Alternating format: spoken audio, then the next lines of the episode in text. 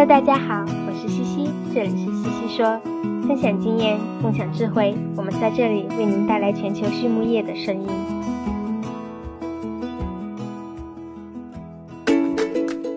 感谢西西说的合作伙伴们：美国达农威公司，值得信赖的营养与健康专家；海纳川生物，微生态制剂领跑者，利用生物科技创造崭新价值。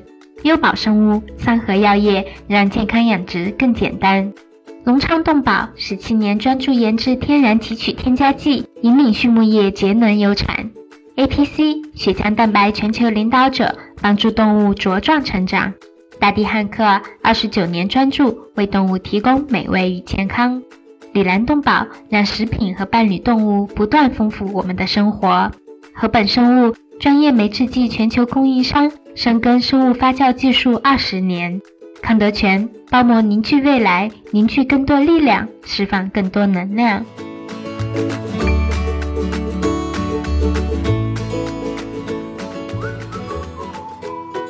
李兰动宝一家全球动物保健公司，通过提供创新型产品、专业知识和卓越服务，以预防和治疗食品和伴侣动物的疾病。为养殖户、宠物主、兽医、利益相关者和整个社会创造价值，凭借在动物健康近七十年的实践和传承，以及让食品和伴侣动物不断丰富我们生活的企业愿景。Elanco 致力于帮助客户改善动物健康，同时也对所在社区和全球社会产生深远的影响。Hello, everyone. I'm Laura Greiner, your host for today's Swine It podcast. Today I have with me Dan Columbus from the Prairie Swine Center. Dan, how are you today? I'm doing good, thanks. How are you? Good, good. Glad to have you on today. Um, Dan, for our audience that, that may not know you, would you mind giving just a little bit of an introduction uh, as to who you are? Yeah, so uh, I'm a research scientist at the Prairie Swine Center where I focus on swine nutrition and I'm also an adjunct professor at the University of Saskatchewan.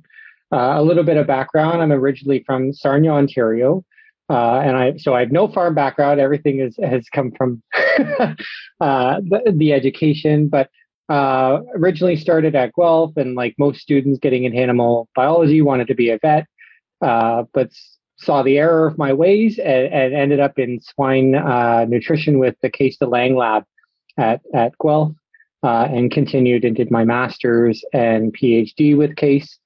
Um, afterwards, I moved down to Houston, Texas, of all places, to work with uh, Dr. Teresa Davis, uh, still working with pigs, but um, looking more at their use as a model for human health uh, type research. Uh, and then six years ago, moved up to the Prairie Swine Center. So, and, and have been here ever since. Great, great. Yes, Kees de Lange is a phenomenal professor and, and researcher. So you had some excellent training along the way. yeah, he he was a great mentor. I, I wish he was still around. Yes, absolutely. Well, so let's let's talk a little bit about then some of the work that you're currently doing. Uh, you mentioned briefly you're you're working with pigs as a model for human health.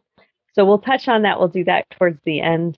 Um, so I want to start, I think, really with nutrient requirements and, and what you're doing in terms of, of understanding those requirements from a disease perspective.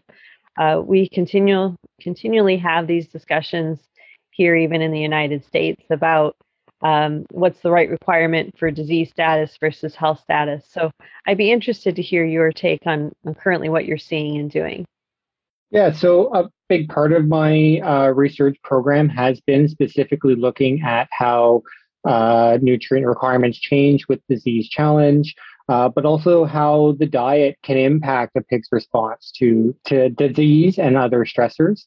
Um, this really came out from the move to ban antibiotics for both growth promotion uh, a few years back. Um, but it has developed more uh, just because I think in general uh, we need to move more away from uh, determining requirements for growth and focusing specifically on growth and how we need to feed the pig to uh, enhance robustness um, and, and, its uh, ability to to resist disease challenge or grow in, in that uh, and really support their overall health. Uh, so we've done a couple of studies. Uh, it started off specifically looking at uh, threonine requirements and disease challenge. Uh, we did an LPS model and and also looked at dietary fiber. Uh, and this really came about as the fact that fiber can can impact threonine requirements based on uh, mucin production in the gut, um, and also threonine is is really highly utilized by the immune system. So we thought that maybe that would have an an even greater effect on threonine requirements during disease challenge.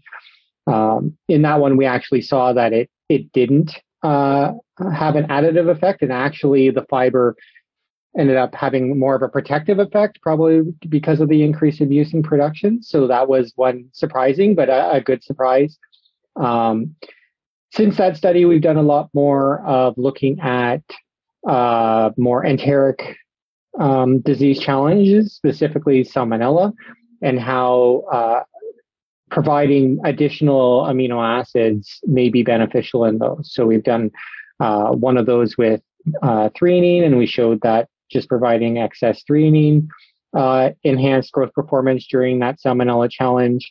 Uh, and more recently, we've been looking at more um, functional amino acids, specifically threonine, tryptophan, and methionine, which have been highly studied during uh, uh, disease challenge.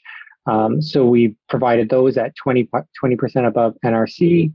Um, and we got a, a, further enhancement of growth performance in that situation. Um, and then most recently, we looked at uh, specifically uh, the adaptation period. So a lot of these disease challenges, when we look at the requirements, it's right at the time we challenge them, or or we switch the diet rate when we challenge them. But there was really no work looking at whether or not providing these in advance of the challenge had any uh, greater benefit. And in our most recent study, we did show that the further uh, up to two weeks in advance of the disease challenge actually had a greater uh, impact on on uh, the enhanced growth performance and reduction in that uh, immune um, activation. So some some interesting stuff coming out and how we can can impact this, but uh, the overall goal is is simply to provide you know one additional tool that we can use uh, without those antibiotics that may be able to enhance pig health and, and pig growth and and uh, that that enhance the bottom line for the for the producers, right? Yeah. So what I'm hearing you talk about too is a lot of enteric disease challenge work. Are you doing anything with viral uh, disease work? So even in the intestines, or are you focusing mainly on just bacterial? Right now, we're focusing on the the bacterial and and like you said, the enteric challenges because when we've done or, or, other people have done work on this, and then we've actually recently provided a meta-analysis that shows that the enteric challenges seem to have the greatest impact on health and reduction in feed efficiency and, and changes in nutrient requirements compared to some of the other, say, respiratory challenges or or that. Uh, um, so that's really why we've been focusing on that, and also we are doing uh, our work mainly in nursery pigs um, where gut health is already a challenge uh, with the stress of weaning and, and getting uh, nutrients to them. Uh, so that's really why we've uh, looked at that. We haven't got into uh, viral uh, challenges in the gut though, um, mainly because of just um, what we have available and the mo- and the model that we have that works. So uh, and I think for a lot of these, right, it does tend to be E. coli. Uh, we're an outlier, even kind of looking at salmonella, uh, but um, it, it, it's working and it's showing us what we what we're hoping for.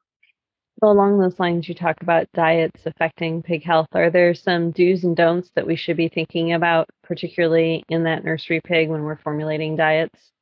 Uh, I, that part of it is still kind of in its infancy, at least for, from our point. I mean, we specifically looked at dietary fiber, um, and, and, it was uh, showing that you know potentially fiber may be more beneficial than what we originally thought, because uh, it, it, does have this anti-nutrient kind of um, connotation around it.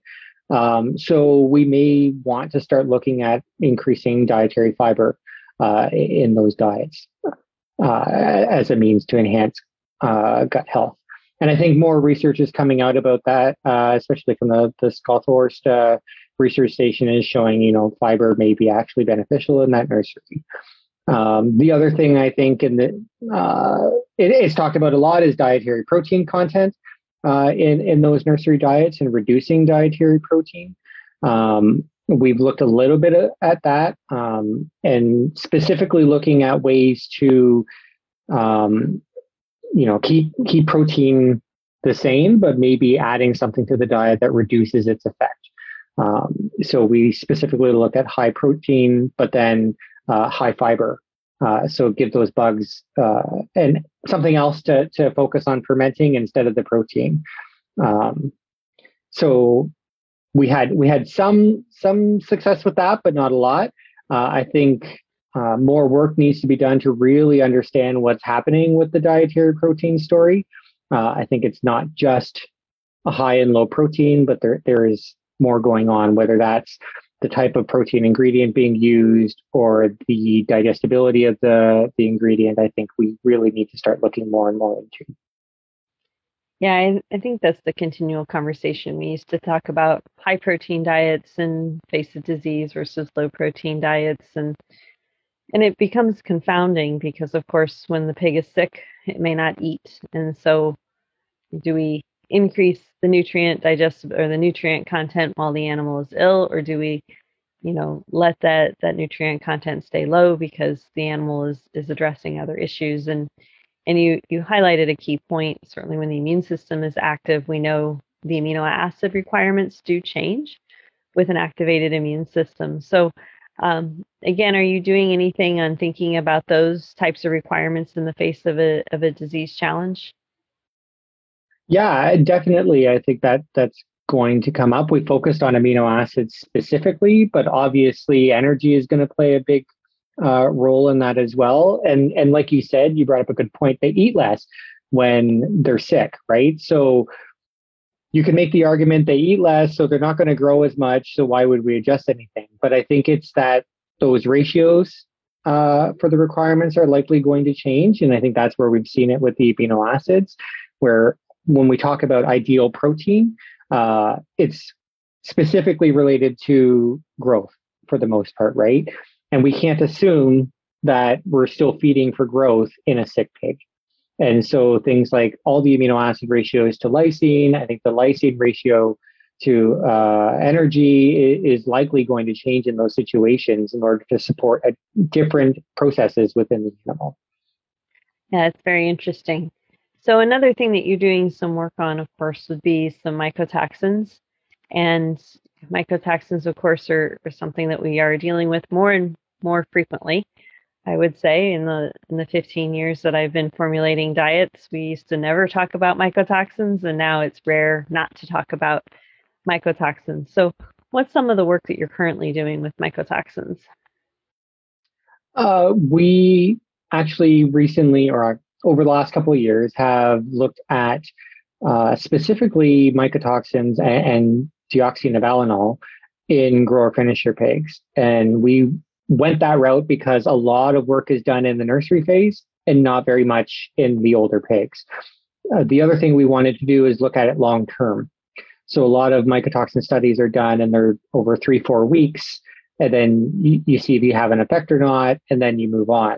Whereas we really wanted to look at um, the long term. So six weeks to uh, the one study we did was 11 weeks long that we were feeding these and then we actually didn't look at any additive or uh, anything to, to mitigate. We just wanted to see specifically if the pigs could adapt or, or ha- uh, adjust to, to having mycotoxins in the diet. So um, for that, we ran two studies. The first one was a finisher study, so starting at about 75 kilograms all the way to market. And then the second one was uh, grower finisher, so 35 kilograms all the way to market and the pigs received either a, a control diet or um, one, three, or five ppm uh, DON in the diet, and they stayed on that diet the entire time. So we never took them off. They got DON the whole time.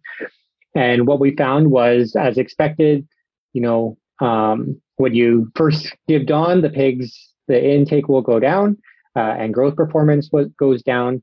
Um, but in both situations, after about three to four weeks, the intake recovers and the growth recovers, and then they're growing as you would expect.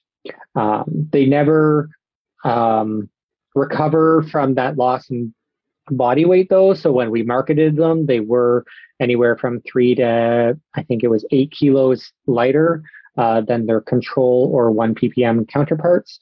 Um, but at least the tool is there now that and the information is there that if producers are like well i'm going to get this uh, this hit on performance but if i can keep my pigs a week longer or whatever then it might not be um, that bad the one good thing is is that we saw there was no effect in any of the pigs with 1 ppm DON so at least when it comes to the requirements of kind of the maximum level that seems to be uh, justified um, so it's really you know, looking at above that one ppm and what adjustments you may need to make.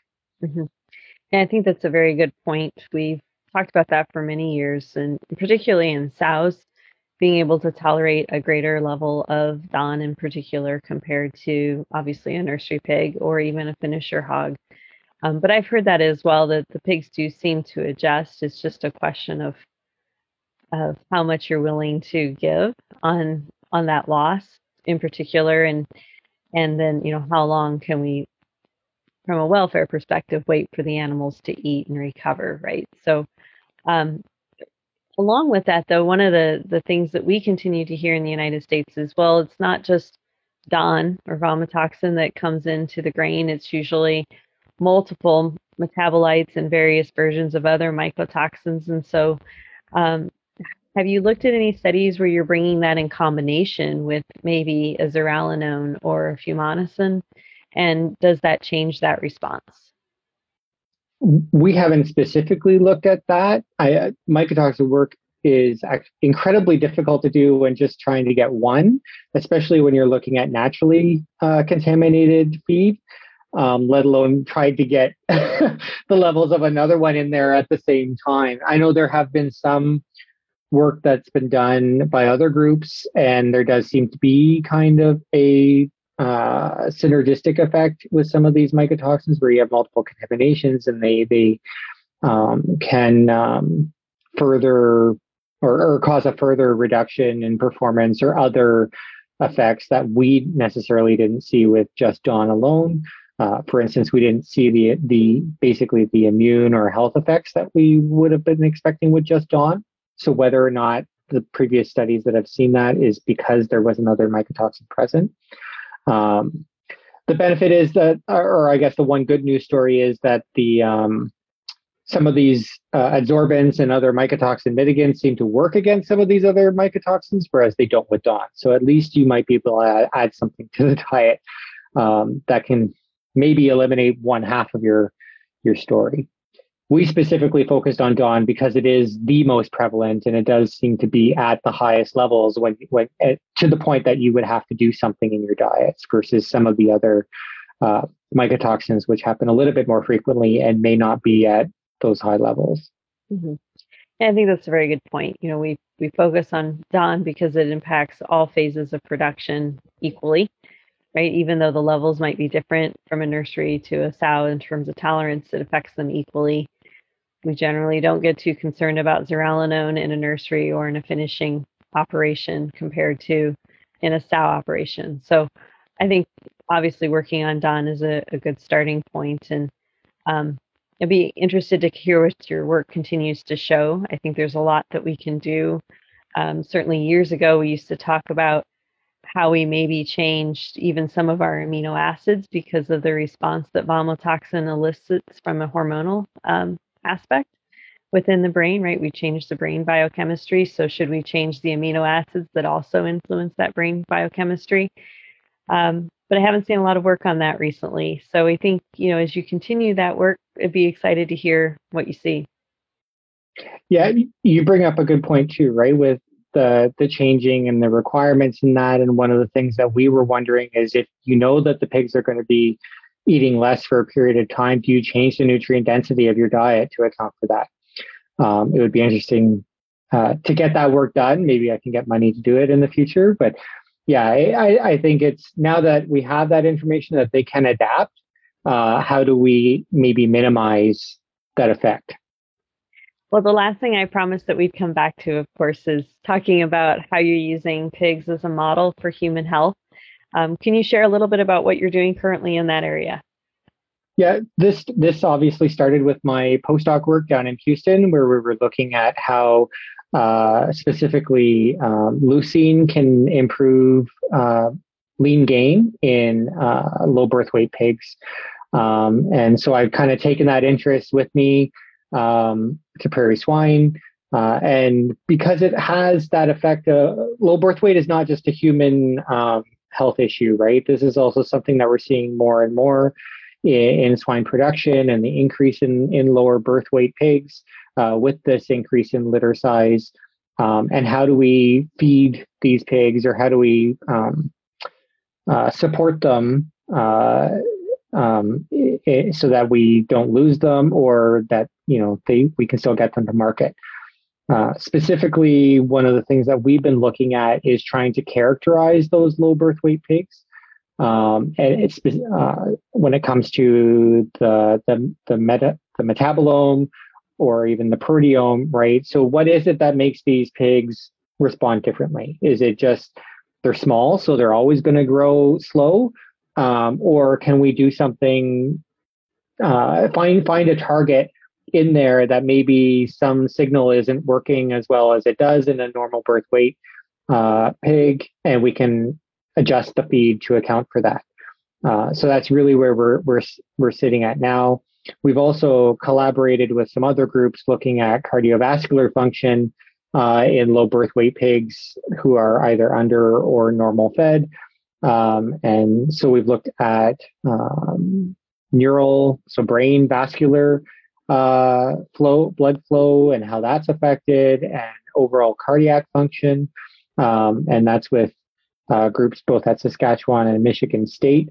Uh, and that really comes from the more the human health side, uh, as an example, because we do find that low birth weight infants tend to grow into adults with an enhanced or uh, an increased risk of cardiovascular disease, decreased cardiovascular function, exercise ability, uh, and kind of all those. So, how do we enhance that lifelong growth or, or and health of of humans as well? Mm-hmm. Yeah, I think that's what's intriguing to me is that we do see, particularly in those those low birth weight pigs, we tend to see um, almost a nutrient absorption deficiency is what I'd like to call it. Uh, we can see those piglets, they're up at the sows underlying, they're nursing um, aggressively. You would think that they would do well, but they just tend to struggle. Um, and I haven't kept up on on preemies and, and low birth weight infants, but do we see something along those lines in the gut of the piglet, or is that just something that I'm imagining? Uh, that's what we're actually hoping to to show in this. We've had some preliminary work where there did seem to be some reduction in nutrient transporter expression uh, and enzyme, uh, so digestive enzyme expression in the gut of these pigs uh, related to um, birth weight, uh, but also related to age. So we did see significant, more significant differences in those depending on whether we were testing weaning uh, at weaning or at the end of the nursery period, say. So we're not seeing the the huge differences between the low birth weight and the normal birth weight, which is kind of indicating to us maybe more and more that as long as you can get the nutrients into them, you know, they're they're okay. Uh, but because they're smaller, you know, the the just average daily gain is not going to ever be equivalent. Um, one of the things we did find because we also looked so in this one study that we did we looked at low birth weight and normal birth weight and then we would we under fed them or full fed them uh, with the sow. So we took half the pigs off the sow um, for six hours a day and then put them back on. So they were about a 25% reduction in feed intake. And it reduced their growth but then as soon as we put them back into the nursery they were by the end of nursery they were right back up to their normal fed counterparts. Um, so it does seem to be maybe more that there's a, a physiological uh, response going on and and and that um, response to nutrient intake maybe more than just the supply of nutrients itself.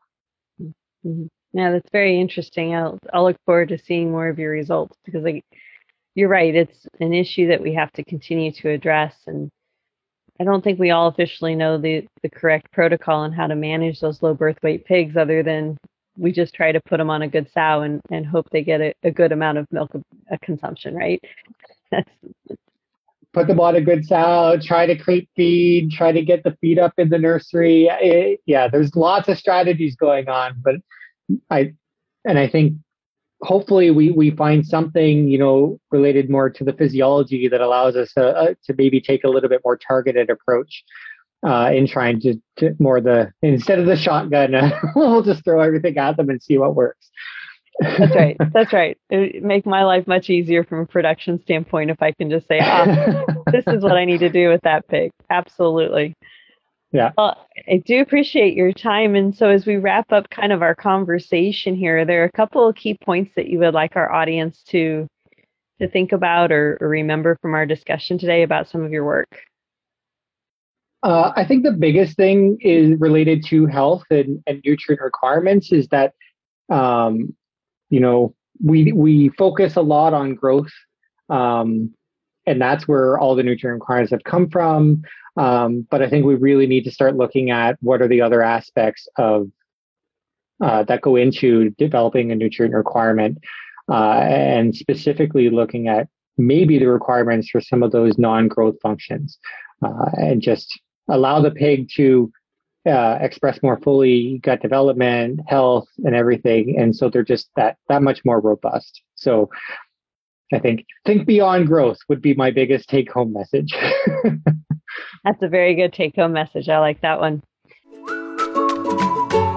隆昌集团是一家专注研制新型饲料添加剂胆汁酸的头部企业，拥有科技化的胆汁酸生产基地——隆昌胆汁酸。作为集团自2004年创立以来持续研发和生产的拳头产品，采用动物原料提取，是畜牧业提高脂肪消化吸收的代表，在饲料安全、绿色养殖、食品安全道路上扮演重要的角色。得到了国内外客户的高度认可。隆昌集团致力于为饲料厂、一条龙企业和养殖者提供立体化的指导和服务，借以实现帮助六千家优秀的饲料企业和一千万养殖者安全创富的美好愿景。Well, so as you know, we, we tend to wrap up our podcast with a couple of key questions that we ask all of our guest speakers. So the first one I'd like to ask you is, you know, what is your favorite swine resource book? Uh, I think for me, it's uh, maybe too common, but NRC uh, is the biggest one for me, and that's just because we are, you know, constantly testing those requirements and how they can change and everything. So I think it's a good starting point, but also a good point um, to bring uh, where does research need to go uh, to maybe fill in those gaps. Um, a little bit less of a technical one would probably be the amino acids by Guoyao Wu uh, and that's because I'm I'm an amino acid nerd. Uh, so I really like knowing about what they're doing and the metabolism uh, and how you know what influence they have again beyond growth, right? So uh, I think those would be my my two favorites. Well, we also like to expand our minds in ways outside of our profession, of course. And so, are there any books that you're reading or recently have read that that are not swine related that you'd like to share with the audience? Uh, so more recently, I think one of the interesting ones uh, would be Outliers um, by Malcolm Gladwell. Uh, and that's really about why certain people succeed uh, and, and succeed really, really well in, in some instances and, and kind of what goes into that. There's some surprising things that come in. You know, there tends to be a little bit more luck than we we like to think, um, but also some uh, other kind of suggestions for hard work and everything will can get you there too. So I think that one's really good. Um, I think I actually do have outliers on my shelf. We we have used that one here in the house before. Um, so the the last question I have is when you think about people who are successful in in your profession, what characteristics stand out to you in your mind? I, I think the biggest one is constantly questioning uh, the what what it, what may be considered dogma and trying new things. Uh, so in a word, be it or in a couple words, be a disruptor. Uh, don't just accept that something is, is you know is, is, the way it is, uh, and question it and come up with the the weird and the the what some people might think is crazy and not worth studying. And I think that's really um, one of the, the key aspects to how to to how to really be successful in this. Mm-hmm. Very good. Well, Dan, I appreciate your time today. It was a pleasure visiting with you. Yeah, thank you very much for the opportunity. And for everyone on our listening group, this is Dan Columbus from Prairie Swine Center. So, again, thank you and have a great day.